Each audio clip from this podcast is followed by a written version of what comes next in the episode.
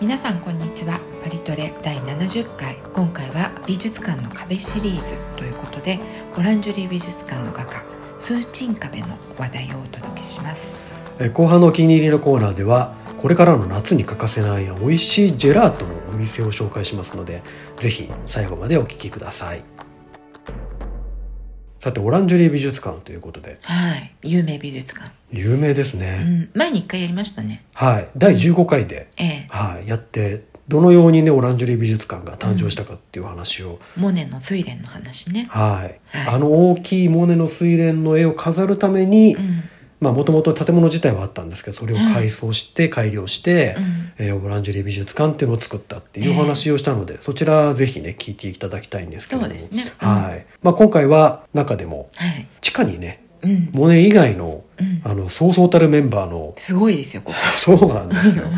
かなりのスターたちがねそうですねはもう超有名人たちの絵が見られるというんで具体的に言うとピエール・オーギュスト・ルノワール、はいルノワールさんはいうん、それからポール・セザンヌ、セザンヌね、はいうんアンリ・マティス、マチスはい、マリー・ローランさんこれもやりましたねそうですね。パブロ・ピカソ。ははい、来ました。そしてアンドレ・ドラン。アンドレ・ドラン、うん。そしてアンリ・ルソー。我々の好きな、本当ですね。うんそしてモーリス・ユトリロ。はい、はい。という感じですけれども、その次にね、うん出てくるのが、今回お伝えするスーティン。スーティンってはい。日本でどのくらい知ってる人いるもんですかねまあ、今挙げた画家の中ではちょっうんとあまり知られてるか知られてないかというと知られてないかもしれない名前はちょっと聞いたことある方もいるとは思いますけど、ううんん、なんかあんまり日本だと有名じゃない気がするんですけどねなぜでしょうねねうん私もでもここ来て初めて知ったかもしれないですよあそうですかオランジュリーうで、んううんん一応こうこういった面々の中では名前は出てくるっていう感じですけど、ほらなんかねこの今言ったさっき言ったしええ人たちええって結構本当に名前がよく知られてる、うんでその2番手ぐらいの人たちっているんですよ、うんザッキンとかあはいはいこのスーチンとか、ういわんゆるスターっていう感じとはちょっと違うかもしれないですね、うん若干地味め若干地味めはでもまあすごいですよねスーチンの絵いいやー好きですねうんうん私は結構ねここのオランジュリーの中でははトップトップかもしれないいですよ、おおーね、うん、アンリ・ルソーと並んで我々のお気に入りって感じだと思うんですけどそうですねうんはいもともとモネの睡蓮だけのためのうん美術館だったんですけど、はいえもう本当に睡蓮しかなかったんですか、睡蓮しかなかったですあの作品としては、うんまあ、新しいコレクションとかも入ってたんですけど、ええ展示するものとしてはまずは睡蓮だけ、ですね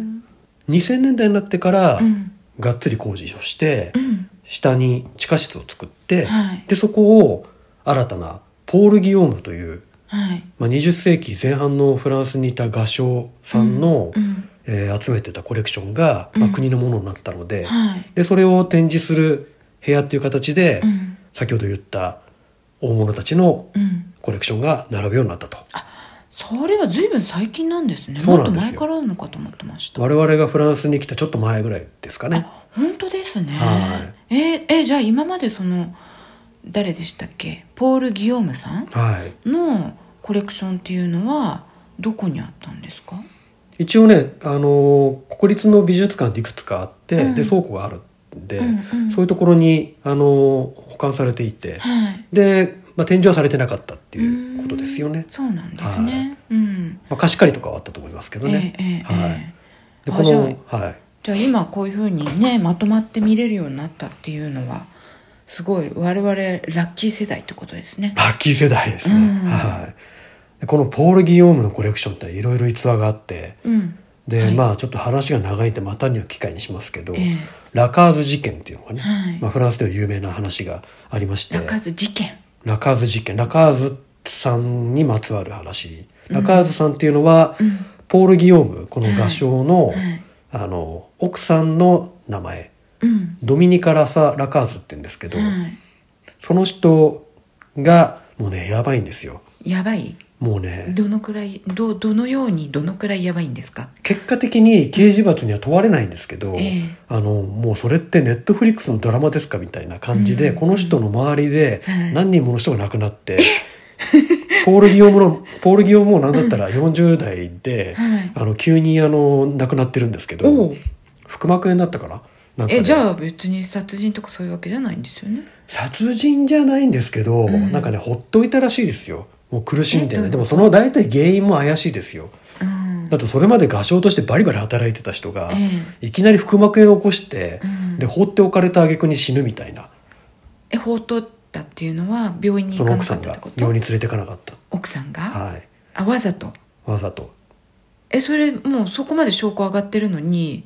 刑事罰にとらわれなかったんですか奥さんだからそのわざとの原因が分からなかったんじゃないですか ね原因がっていうか、うん本当にじゃあ最後の最後で爪が、うんじゃあ本当にこの人がやったのかっていうと、そこは証拠がないみたいな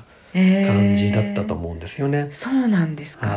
まあ、これ詳しく話するとあれですけど、うんまあまあ簡単に言ううと、んうんあのその前に、うんこのドミニカっていう女性は、はいはいまあ、ポール・ギオームの奥さんでありながら、うんうん他の人と浮気して、はいでポール・ギオームとあのその3人でうん暮らすみたいなちょっと不思議な関係だったんですよね。うんなんかでもその3人で暮らすってすごいですよねね私たまにフランスに来てから聞いたことあるんですけ ど一般人の方のええ両でも方両方好きならまあ一緒に暮らそうかみたいなねえーでもなんかそういうのありなんですね自由ですよねう。んうんであのコレクションがね、まあはいいすごく高く値がつり上がったうんところでうんこういうことが起きてええでしかもこの女性は、あのまあ、ポール・ギョームはなんか感じてたんでしょうねきっとね。やばい遺言書に、うんあの子供のいない妻にはうん相続しないって、おううんうん子供がいなかったんですよ実際。ええでそのドミニカはうん子供がいるっていう偽装をしてうんしかも子供を買ってうんでその子供に相続させると。いつの間にか子供がね来たらしいんですよいたらしいんですいつの間にかその、まあ、ポール・ギョームが亡くなった後うんうんのうんお家に子供が来来たらしいと、ええええでそれこれポール・ギヨームの子供よとそうそうそう言い言い切って言い切ってうん、でこの子に相続させるわよで実際したんですよ子供にかそそうの子供がそしたら子供が大きくなってからその子供が殺されかけるっていう、 でさすがに子供がうん裁判を起こして、うんでも結果的にはその罪を問えなかったんですよね。まあ子供も死んででないし未遂だしね、うんまあいろいろとあるわけですよ。いろいろとって結構すごいこう黒歴史ですねいや、これねやばい黒歴史ですね結構ね。ねえ、うんまあ、この話またいずれそうですね、はいこういうのちょっと楽しいですよね楽しいで すね。今日の数値より楽しいですかね。はうんそもしかしたらね でもまあまあまたいずれといいうことで今日はとりあえず数値に行きましょい、うはい、でこの地下にある、うんえーコレクションの中で、はいえー地下にこうずーっと長い展示室があって、うんそうですね先ほど言った作家の順番ぐらいな感じでうんずっと行って最後の部屋が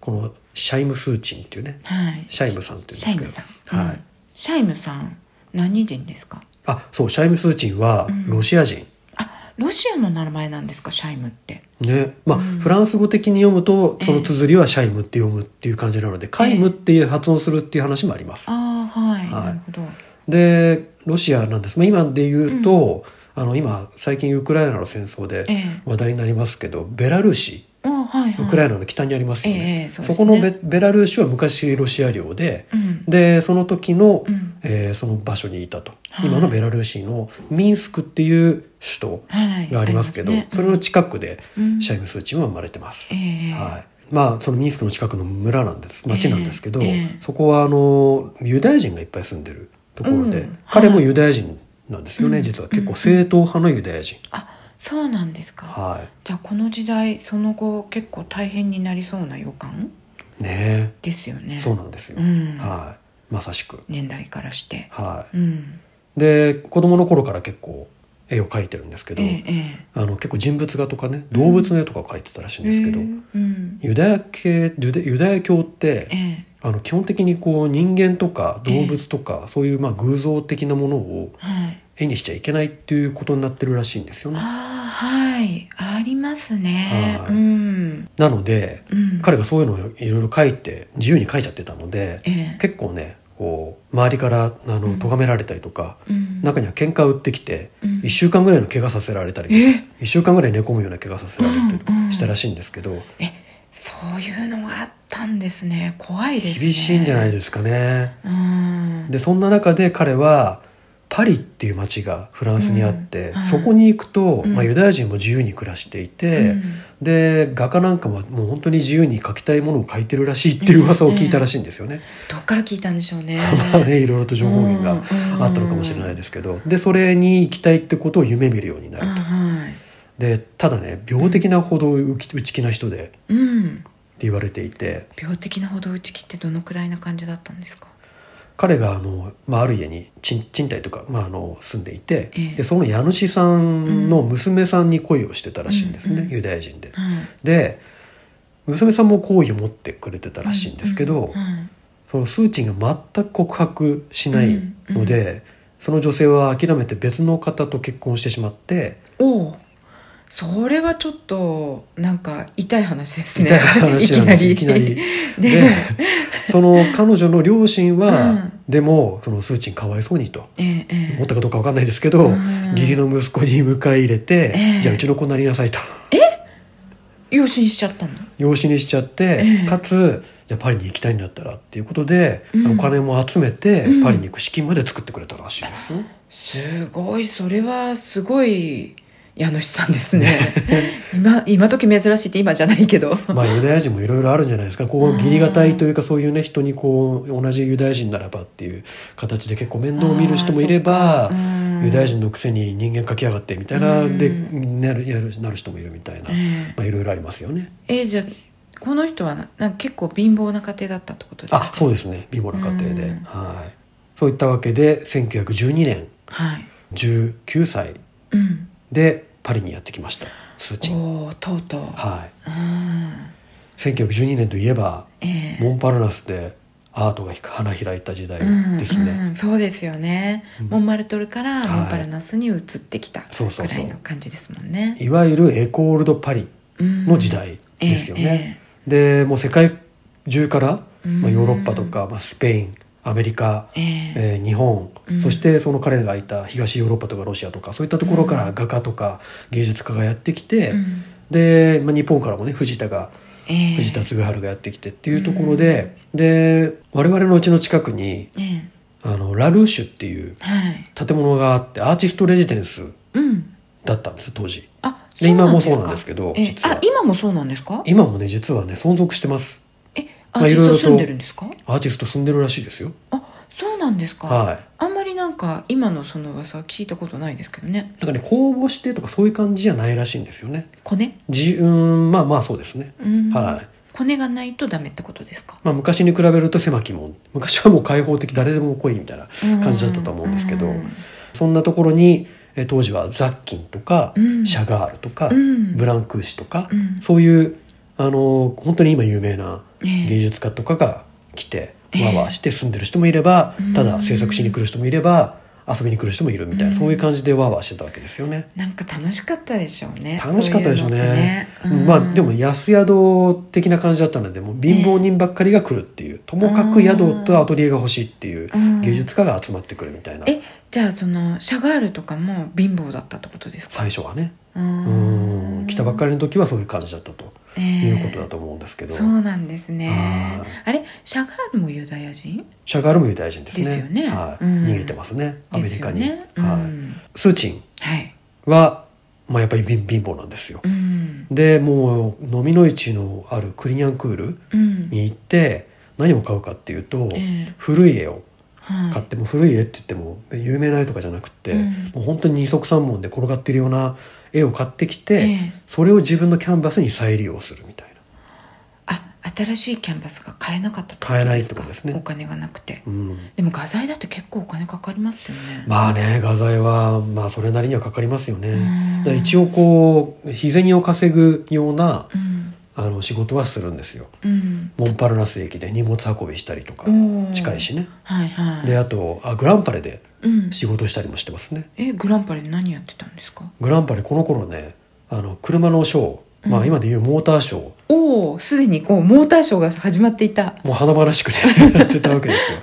うん、でその看板の文字のレタリングとかをやってたらしいってえいう。ーあで話ももあり絵はます。描けるからそうそう、ううんまいわけですよ。へえ、でまあなんとか生きてはいるんですけど、うんうん結構もう性格が激しくて、うんまあ、狂気的って言われたりとか、えそんな内気な人なのにそうで批判されるとすぐに絵を破いちゃうとかね。え破いちゃうんですか 自分の絵を批判されるのはうんあまり好まなかったようですね。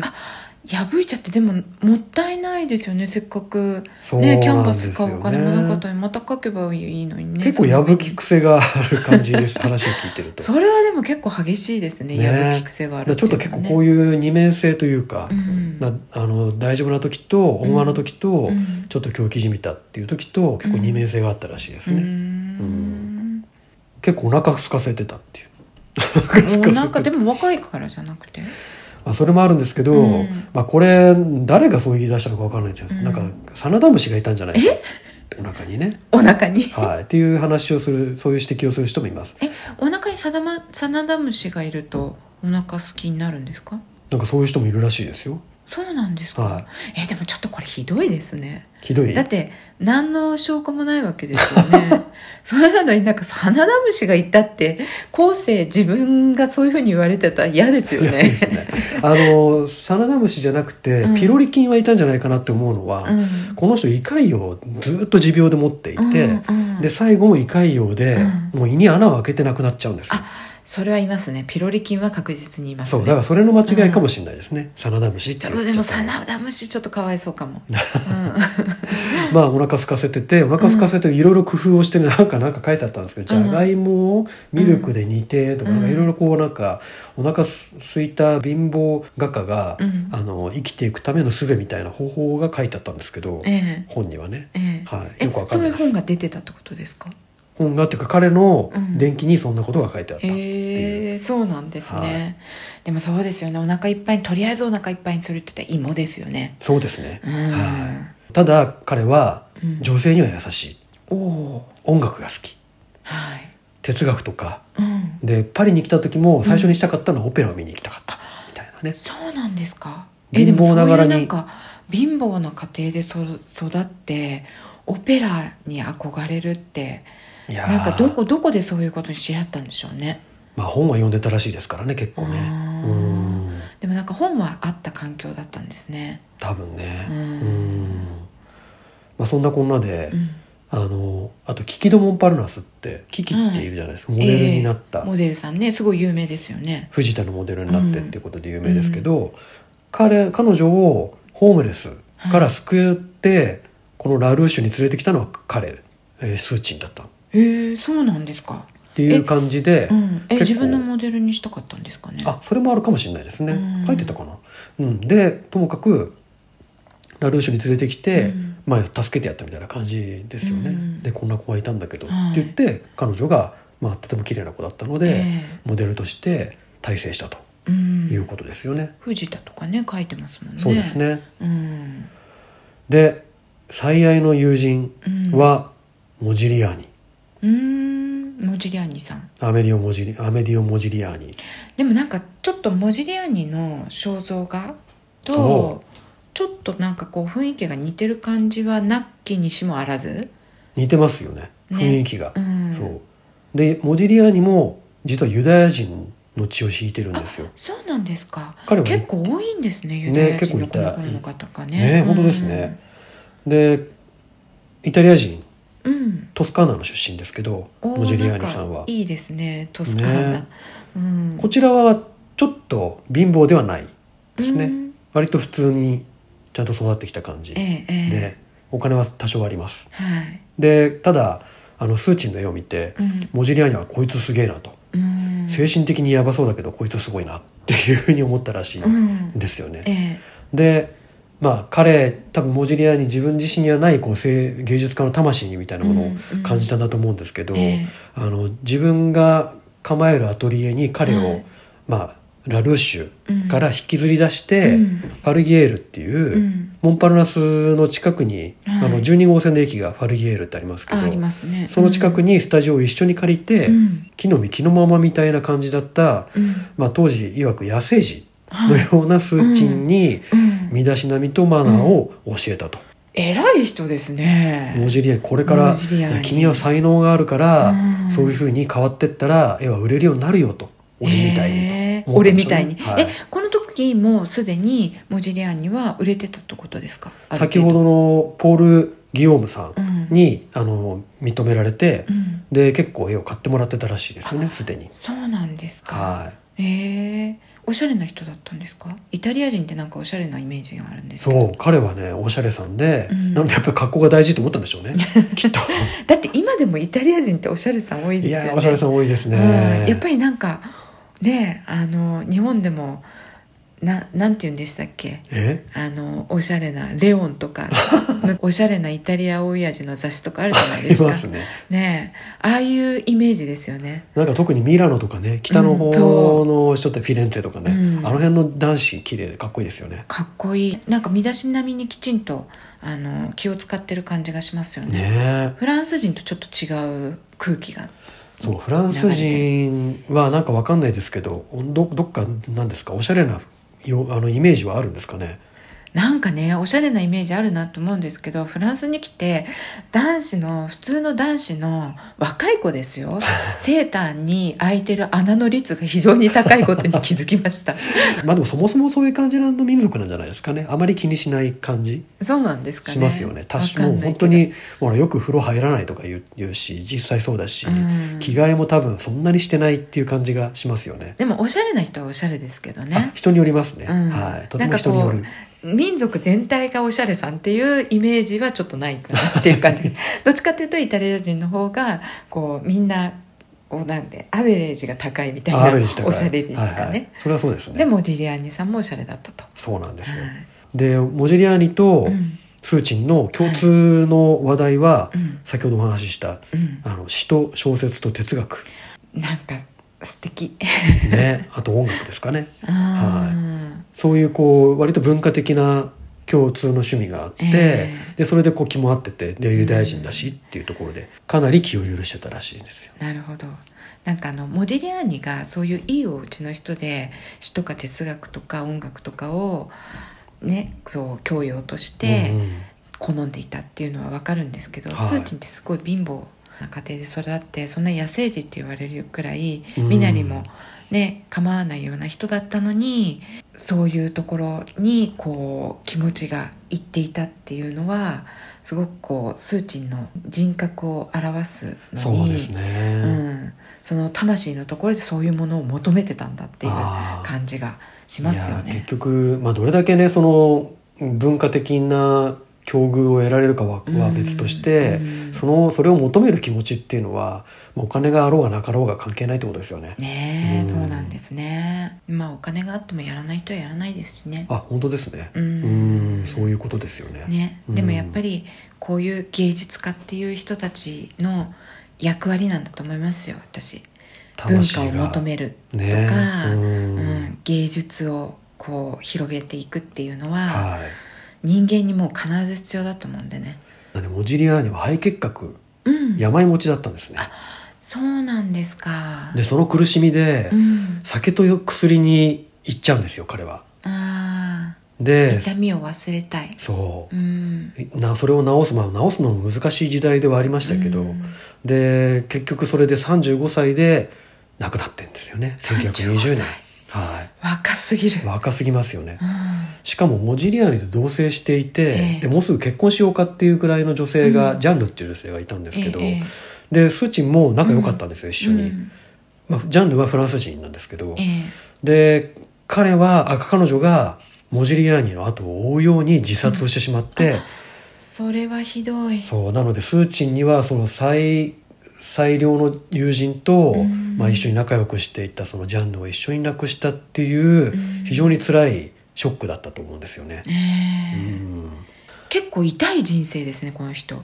あそうですよねでその痛さが絵に表れてるっていう感じもね、うんありますけどええこれからもっと痛くなるんですかもしかしてうーんそうですねまあ結局これが元で、うん彼は結構精神的に落ち着かないような状態になってしまって、えパリにいられなくなって南仏に移るんですよね。えうん南仏のセレっていうところに行くんですけど、ええええでこの頃その今オランジュリーで飾られているようなうんパティシエのシリーズとかウェイターとか、あのベルボーイとかそういった絵を描いていうて、んまあ、なんとか食べてる状態なんですけどじゃああの今オランジュリーに飾られてるあのポートレートは、はあの一連のポートレートは南仏で描いたってことですか、あ南仏で多く描いて、まあ、パリにもいるので、ええまあ、どこで描いたかは分からないです大体その時代ってことですねうー。んはいなるほどでもうこの時代結局さっき一回ねモジリアネが少しみ身だしなみを整えてくれたんですけど、ええええまあそんないろいろなことがあって、うんまたあの元元の野生児はい野生児に戻ってしまいまして、うん周りからもうき汚れた画家と呼ばれたりとやだ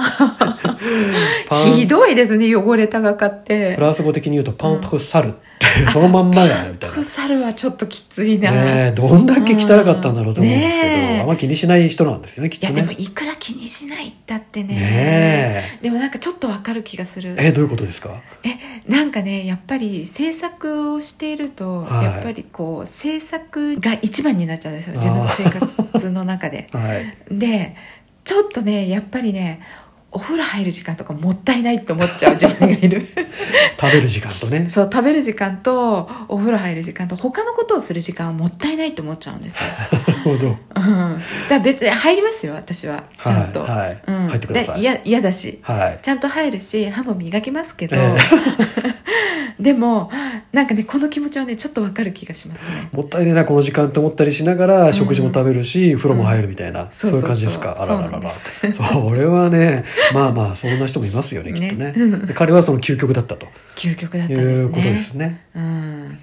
この時期はね結構でもそれでも多作なんですよねやっぱ精神的に、まあいろいろとこう厳しい中にありながら、うんこう書かなきゃって思いはあったのかもしれないそこに打ち込むことによって何かを忘れようとしてたのかもしれないですけど、書かずに折れなかったんじゃないで書すかかずに折れなかったんですかうね、ん、なんかもう魂の自分の中にある魂のこう、うん、もにゃもにゃしたものを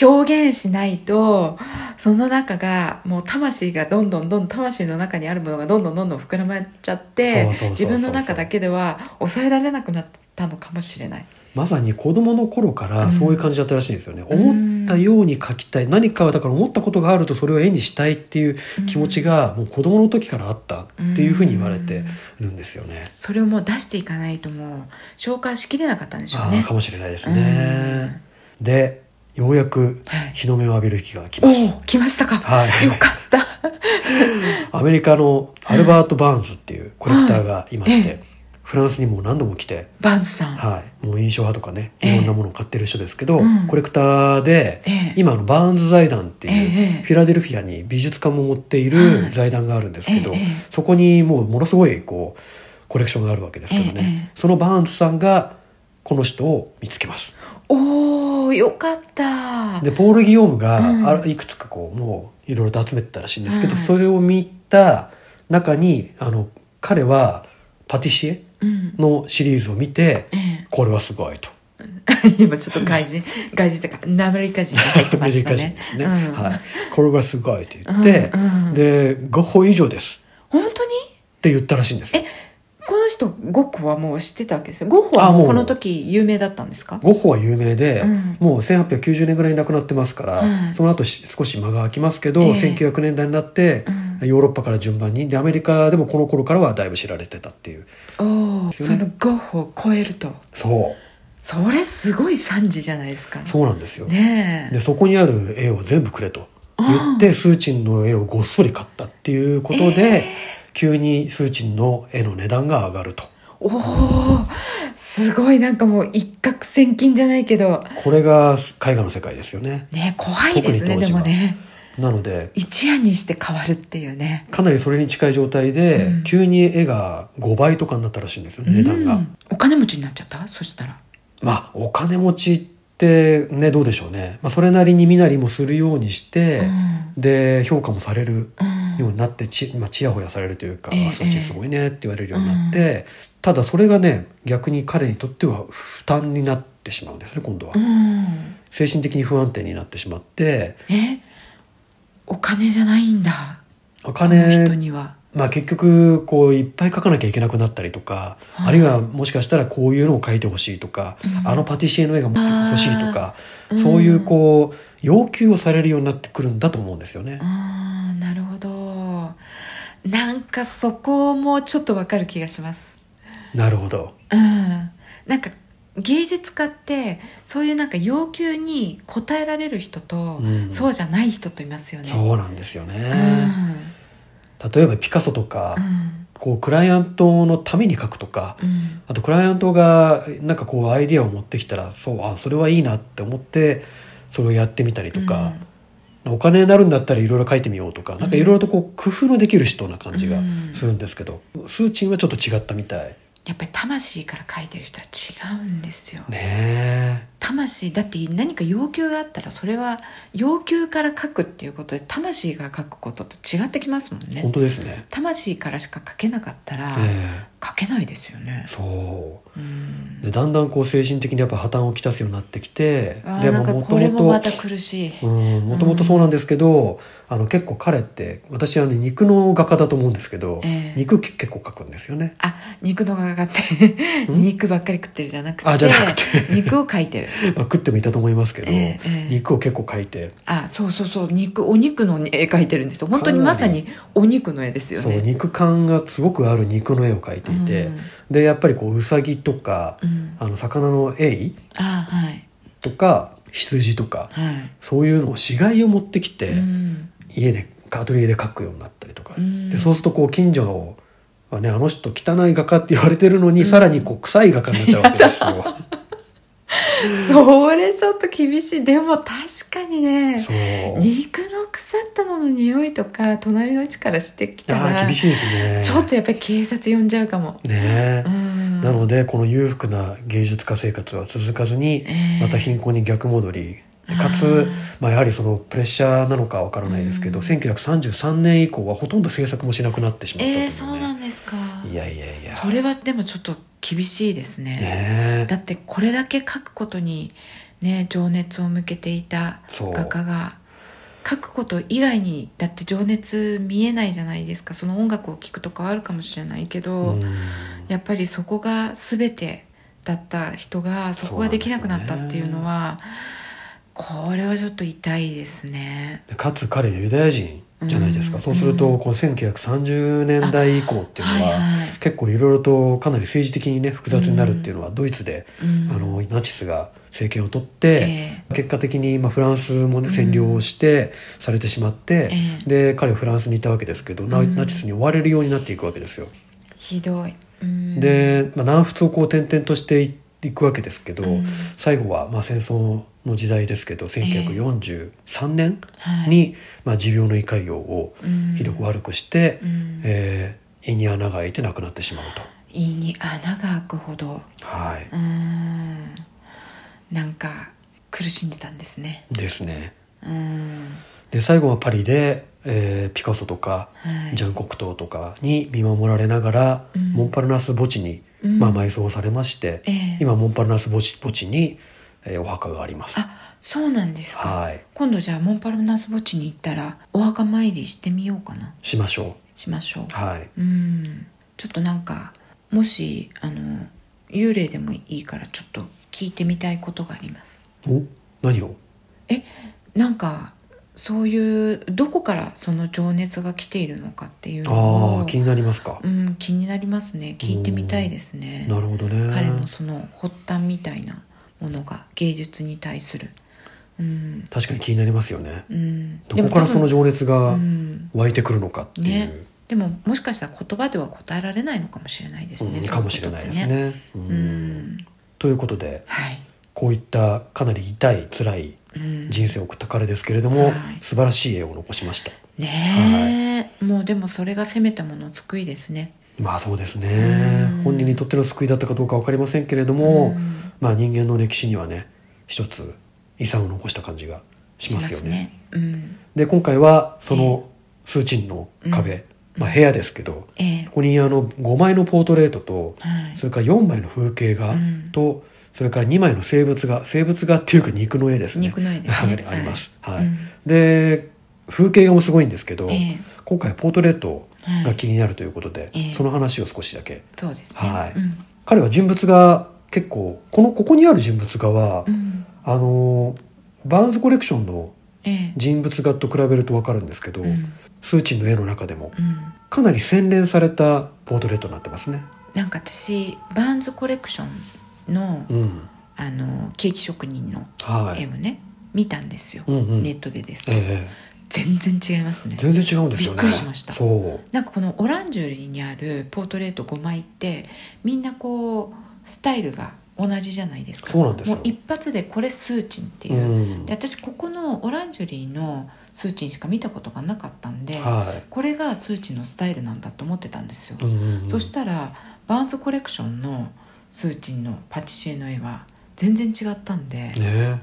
これはこれ誰誰これもあれギヨームさんポール・ギヨームさんが集めたんですかオランジュリーのオランジュリーの方は完全にポール・ギヨームポール・のギョコーレクショムのンコレクション。はいだから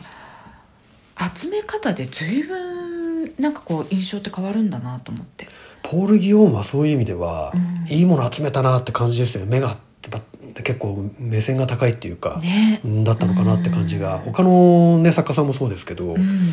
う数値に関してはかなりのレベルの高いものを選んでるなっていう感じがしますう。ん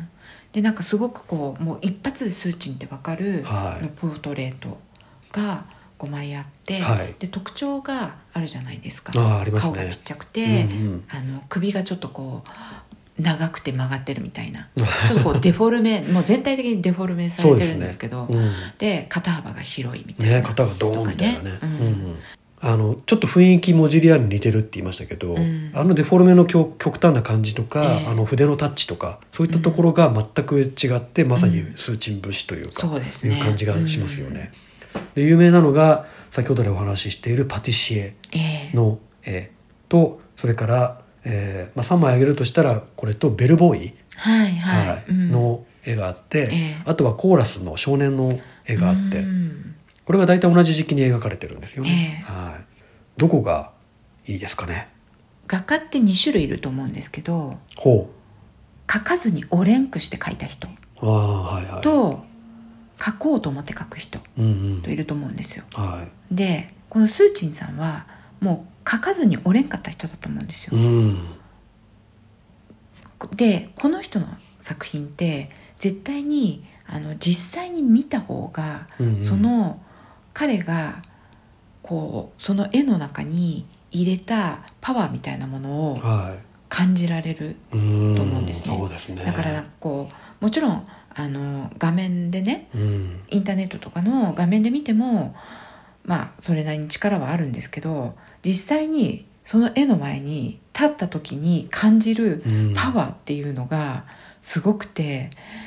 それを感じるために見に行くって感じですかね私は。ほううんいやでも本当この人もそうですしあとゴッホとか、うんあとムンクとか、うんあのまあいわゆる狂気系というかね、うん結構そういった感じの絵のタイプのっていうのは本当にこう画面絵の前に立ったとって見た時のうんパワーがすごいですよね。ね何なんでしょうねあれね。ねえ不思議と。こうな何がって言われるとわかんないあのちゃんとしたアート評論家うんうんみたいな人だったらなんかこう説明言葉で説明できるのかもしれないけど私とかは本当に言葉でうまく説明できないような何か感じるものがあるみたいな。うん、でもそれを感じることは結構大事なことなんじゃないですかね、うんまさしくアートですよねねなせる技ですよね、うん説明じゃないとそうそうあと目の話してましたよねああなたがそう私ねこのこの人の絵を見ててすごい思うのが、うんみんなこうスタイルが似てるじゃないですか、はいさっき言ったみたいに顔が小さいとか、ちょっとデフォルメされてるとか、うんうんどのポートレートもそういう形で描かれているにもかかわらず、うんうんでどれもこれ数値っていうスタイルであるにもかかわらず、うんその一人一人の顔を見ると目が違うんですよ、うんうん明らかに。言われてみればっていう感じでね、うんはうんで例えばパティシエはすごい優しい目をしてるんですい、よねおおなんかこう優しいっていうかねなんかね喜んでる感じああ生き生きとしてるそう要は生き生きしてる、はいうん、もうお菓子大好きみたいな 私頑張って作っ てますそう、ねみんな美味しいから食べてねみたいな、そういうのがすごい伝わってくるんですよ、でえベルボーイはね、はい逆にね怖いんです鋭いんえですよ目がおーねそうです目線ねが、うん、でなんかこうねやっぱりこう睨みを利かす感じホテルそうホテルの中で俺がきちんとしなきゃみたいな感じがすごい伝わってきてあと怒り方にも現れてますそねうそうそう、これねうはん、でその目がこの目が見てるんだからお前たち悪いことするなよみたいな そういうなんかちょっと監視の目っぽいい、はいはいはい感はいじ、でここにもう一つコーラスの少年っていうのがいるんですけど、その少年の目はねちょっとねおどおどした感じなんですよね。おーそううん、でなんかこうまだ自分に自信が持ててない感じおーっていうのが出ててなんかこう自分の数値自体が自分の魂を表してるっていうのもあるんだけど、はいそれぞれの書いている対象者たちの魂がうんうんその目に現れてる感じがして、これは面白いですね。うんうんなのでぜひこう目を見てほしいなって思いますね。結構目をどう描くかって、うん画家のまあなんなんですか革新というかそういいじゃないですかか。ってくるで例えばモジリそれこそモジリアーニうん、は目が同じ。うん、うんみんな目が同じですよね、ええまあ、全く同じじゃないかもしれないですけうど、んそこにとある意味特徴があるわけですけど、うんこの人は全部違ってるんですねう、んなるほど面白いですよ、はいどどうですかあなたは。いやその話にはちょっとか なわない私はねやっぱりこの人結構こうやっぱり書き込みがすごいので、うんそれこそゴッホとあのムンクとうん時々エゴン・シーレみたいな感じうん エで、ゴンシーレ出てくる混ぜて3で割るみたいな感じ、うんうんであとあの、まあ、これおそらく影響を受けてるんだと思うんですけど、うんあのベーコンフランシス・ベーコンって画家がイギリスにいはまいすよね。はい、うん、あのえっ、と肉体描く人ですよねそうそうそうそうこの人もねこの人も肉の人そううん肉の画家ですよ、うん、ね、このここになんか通じる肉感のある描き方みたいな、うんあの生々しさみたいなものがすごくなんでしょう絵自体は、うんあの性質というか、はい緊張感があって、うんあのどちらかというと性的な感じがするのに、あのその細かいところまで見ていくと、うんすごくこう肉感を感じるっていうかなんかね、うん生々しさを感じるっていうのが、うんあとこの人の風景がうんはね結構「え何ですかこの風景肉?」みたいな感じ の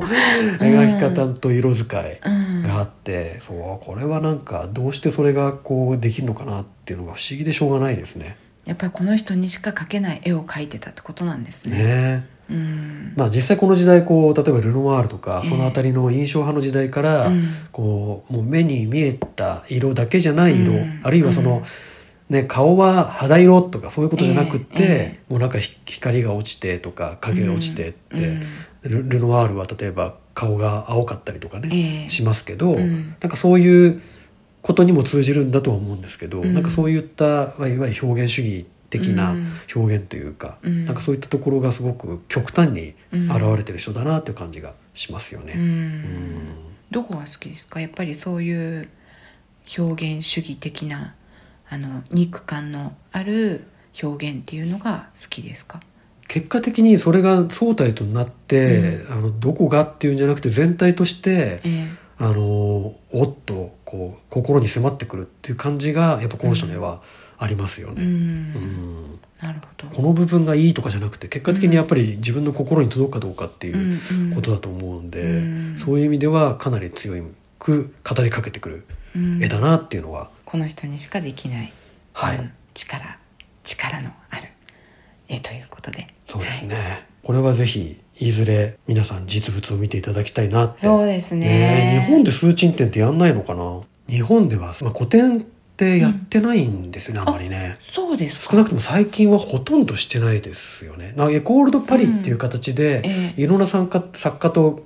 共同というか、まあはいはいグループ展はありますけど、ええええ数値だけを取り上げたっていうのは聞いたことがないですね。あそうなんですはかだからあんまり知られてないんですかね日本でそれは大きいかもしれないですうんね。一回やったらよろしいと思いますけどねねえ結構大変なのかないろんなところに散逸してはいるとは思うので、はいい、いやぜひもしあの国立西洋美術館とかの方とかのねもしこれ聞いてらしたらはぜひお願いしたいです い、ねお願いしたいで すね。でもなんか数値だけだと結構重すぎるかもそっか、 うんやっぱりだからエコールドパリぐらいで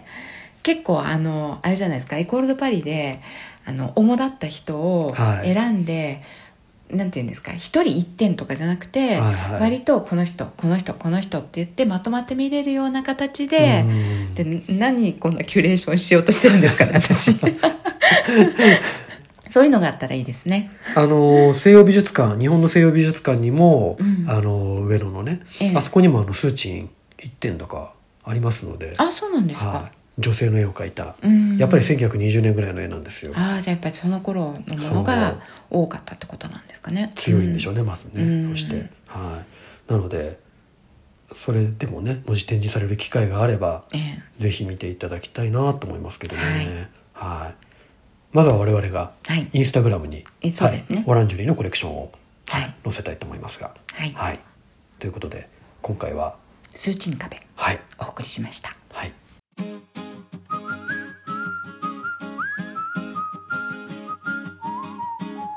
はい、では今週の「クドク」我々のお気に入りですけれども、はいアイスクリーム屋さんですですね、はいはい、ルバッカグラスはいというお店です。老舗ですよ、そうなんですうんね。、 1955年創お業らしいですおよ、悪くないですねう。ん、もう70年ぐらいになるってことですね。ねえはいすごいですよね、おおうん、セーブルバビローヌというボンマルシェのすぐ近くそうですね、はい、うん混乱ショップの並はびいですね。そうですね、あのサロンドってみたいに中でも食べれるようになっていてそうなんですよランねランチとかもあるみたいですはよい。ねあ、そうですよね。うんんうんうん。で中で食べるとこうパフェみたいなね、あ、そうそうそう。うん、のがいろいろありましてアイスクリームこう組み合わせと、うんあとこうクリームシャンティーって生クリームとそうそうそう。あとなんかちょっとフルーツのコンフィチュールみたいなのが乗ったりとはいはいはかいっていうのが結構たくさんいろんな種類がああっりますてよね。でスタンドもあるんですよねアイスクリームスタンドみたいな感じでうんうん注文してこうコーンとかカップとかに入れてもらって持ち帰って食べれるっていうものもね、ね、一応うんこうテイクアウトができるっていうそこうとだっでたすねですよね。はい。ここは何がいいってやっぱりこう味が濃い味濃い気がしますけど。だって全部ここで作ってるんですもんおお。製法がね空気をなるべく入れないようにして作ってるらしいんですようーんなるほどね。うんだから濃いんだ。そうなるほどなるほど。でここのシャンティがまた美味しいそうなんでしょうね。あれね生クリーム生クリームシャンティーね、うん美味しいですよね。なんかもう本当にアイスクリームをこう違う味でこう2つとか3つとか入れてその上にシャンティとか言うと、うんやりすぎって思うじゃない ですかでもここのシャンティは本当に甘さが控えめで、ええこうミルクの味がして美味しいあのー、でそうですね。ペロッと食べれますアイス自体もこうなんかあ甘すぎない感じでそそう,、うちゃんとなんか素材の味なんですよそうねそう結構そのん自然の素材の味っていうのを結構気にしてるっていうそうですね意識してるって話でしたよね。うんでもなんかあのこの前ねちょっと久しぶりに中でいただいたんですけれども、店内の音楽がはいちょっとなんかこうロッケンロールな感じでした あれロッケ男子ン2人いたじゃないですか店員さんがねあの男子の好みですよねえ多分ねきっとね、うんはい、前あんなだったかなとちょっと最近ちょっと行ってなかったんでそうなんですよね中で食べてなか中ったでんで食べてなかったんであれだったんですけど、ええまあまあいいんですけどね、うんなんかこう割とクラシックな店内 はいいわゆるパリの老舗みたいな店内なんですけど音楽がロックみたいな ねまあ時代とともにねそうですね、はいまあ、日によっても違うかもしれないですねと思いますよきっと、ううんんうんいる店員さんにもよると思いますけどねそうですねはいうんでもあの2人はカビキビキビしていてあなかなかそうこうですね結構感が持てますよねそうですね、うんあそこはあの近くにすぐ近くに公園もそれなりの大きい公園もあるのであそうですねうんうんテイクアウトにしてその公園で食べるっていうのも結構夏の暑い時なんかはいいですねいいかもしれないですね。ううんんはい、でバック通りってはい最近もうすごくたくさんそうパなんテでィすスリよーとかブランジェリーとかパン屋さんとかねが出てきてるじゃないですか、前にご紹介したガトーエジュパンそうあのアンジェリーナもあるしアンジェリーナもありますね。あと,、えー、とガトー・エ・デ・パンのすぐ近くにジャック・ジュナンも、ジャック・ジュナーもありますね。チョコレート屋さん、はいあのバック通りってずっとね北に上がってルーブルの近くまであとそういうかそう渡し船セーヌ川の渡し船に向かっていく昔行くために作られた古い通りなんですけど、ええ今はもう本当におしゃれな通りになって、うんここを歩いてるだけで楽しいですよね。楽しいですそうもう本お当すすめにです。自分の胃が一つしかないことを恨むっていうくらいに あの美味しそうなものがたくさんありますそうですね、うんはいなのでボンマルシェに行く方結構多いと思うんですけど、ええボンマルシェに行ったらこのバッカーグラスでえアイスを食べてええ公園で休んで,、うんでその後ルールードバックあのバック通りを生理に向かって歩くっていうのをちょっとぜひ試試していただきたいなとそ思ういでますすね。は今度い。ここあれですねあの中継というか、ねバック通ライブり中継やりたいですね。結構楽しいと思いますよ、うん。ねね。やってみましょうはい。やりましょう。というはわけい。で、ル・バッカ・グラスお届けしましたはいでは今日はスーチン壁はい。お届けしてきましたけれどもスーチンの人生が痛かった。そうですね、うんまあ魂の画家ってことですねでもなんか本当モジリアーニと出会ってよかったですよねあそれがなかったら、うん彼はやっぱりそのまこまこまで埋もれてたかもしれないですねと思いますね、うんうん彼がいて、まあ、もしかしたらポール・ギオームのつながりもそこでできたかもしれないそもそもポール・ギオームはえあのモジリアーニの絵を探していて、うんいい絵ないかなって言っていて、で数値を見てあこれすごいじゃんえって思ったらしいってことなので、そこのつながりがやっぱりねうん大きかっねたと思います、えうんでもそれだけ内気な人でこう中に中に入っていた人の作品が今ここに残ってるっていうのははやっぱりこうモジリアーニと出会ったことがこう運命だったってことなんでしょういね。ねうん、モジリアーニはこの人の絵を描いてるんですよ数値の絵をあそうなんですか。そうんとてもねなんか優しい感じのうんあの彼のその辛い人生を感じさせないような絵で、えー私それは結構好きな絵なんですけどね、ねでもそうそういう友情があったのと、はいあとモジリアーニが自分も結局画家なわけじゃないですか。はでやっぱり彼がスーチンの絵を見てこの絵は描けないと思ったと思うんですよ。いうん多うん、だからこの人を何とかしたいって思ねったと思うんですよ。うん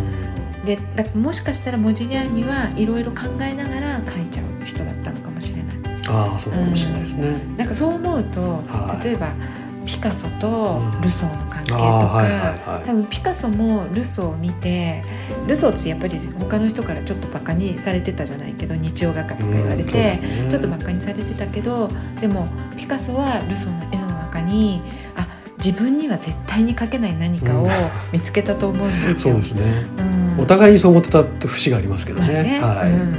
だからなんかルソーの絵を買ったり自分でも買ってるし、ルソーをこう盛り立てていこうっていうことをしてたっていうえのがあったし、あとこの前話したルイ・ヴィトンのねえうん今ルイ・ヴィトン財団でやってるバスキアとウォーホールも、ウォーホールは多分バスキアの絵を見てあこれ絶対描けない自分にはって思ったと思うんですよね。でやっぱりその魂から描いているその絵を見てで自分となんかしてみたいっていうね、のが湧き上がってきてコラボレーションしようってういんうふうねに思ったと思うんですよ。うんだってねわざわざそんなことする必要ないじゃないですか。まあバスケだってもう有自分名は有名なわけだだししねねそうそうそう名声もあるしはおい金もあるしうんねそれこそだからタイプの違う芸術家が惹かれ合うっていう瞬間うがんその美術史の中ではいくつかこうありますよね。ね3つの例が今ありましたけど、うんいや本当にバスキアバスキアは彼は彼で、まあ、有名になりたかったってのもあると思うんですけど、あの憧れた大先輩のウォーホルとコラボしたいって言って2人が出会ったわけですけど、まあ、でそれにウォーホルもやっぱりこれはすごいの来ちゃったなっていう感じで最初の時からねええ本当に意気投合してって話がありましたけど、まさしく本当魂が惹かれ合った瞬間で、この辺の話はやっぱりこうアート論的な感じにななってりくまするねのでね。うはんまたなんかあのアーティストとか交えてこういう話したいですい、ね。いやしたいですね、うこういう話はねいやした方がいいですよん、そうですよね。はうん、今回インスタの方にはいスーチンの絵をはい載せていきますので、ぜひそうですね皆さんもそこから何かをこ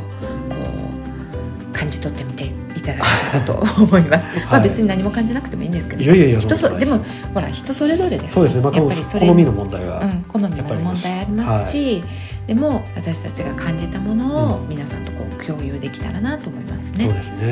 んはいということではいはいえーポッドキャストの方もまだご登録いただけてない方はご登録いただいてこれからも毎週パリトレをぜひ楽しみに聞いてくださいはい今日も最後までお聞きいただきどうもありがとうございましたまた来週さようならさようなら